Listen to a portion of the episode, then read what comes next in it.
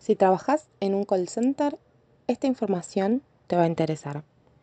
Según la ley de contrato de trabajo, la ley 2744, tenés los mismos derechos y obligaciones que cualquier otro trabajador que se rija por esta ley.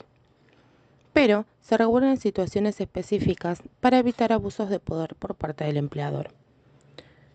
Esto nos lleva a hablar de comisiones.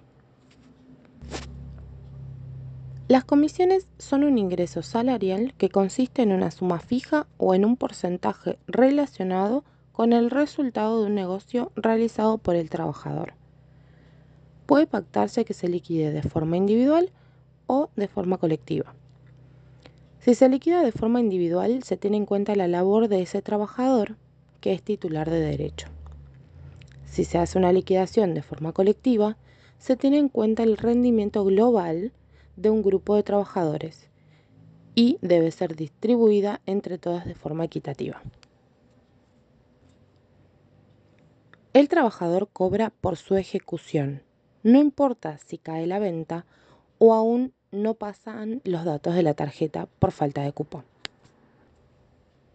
Estas situaciones no hacen caer el derecho a comisionar. En este caso, el empleador paga por el resultado de la gestión útil del trabajador. Y lo que ocurra una vez concluido el negocio no afecta el derecho a cobro de la comisión.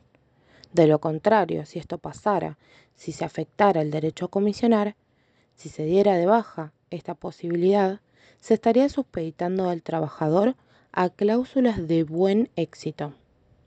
A ver, puede pasar de que uno no comisione por ventas realizadas. Pero esto cuando sucede.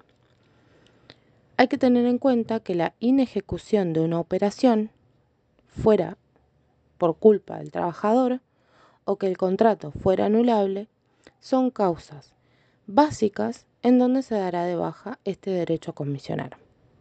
Por eso es que siempre un telemarketer u operador de venta va a estar bajo rigurosos controles de auditoría para verificar el proceso de venta.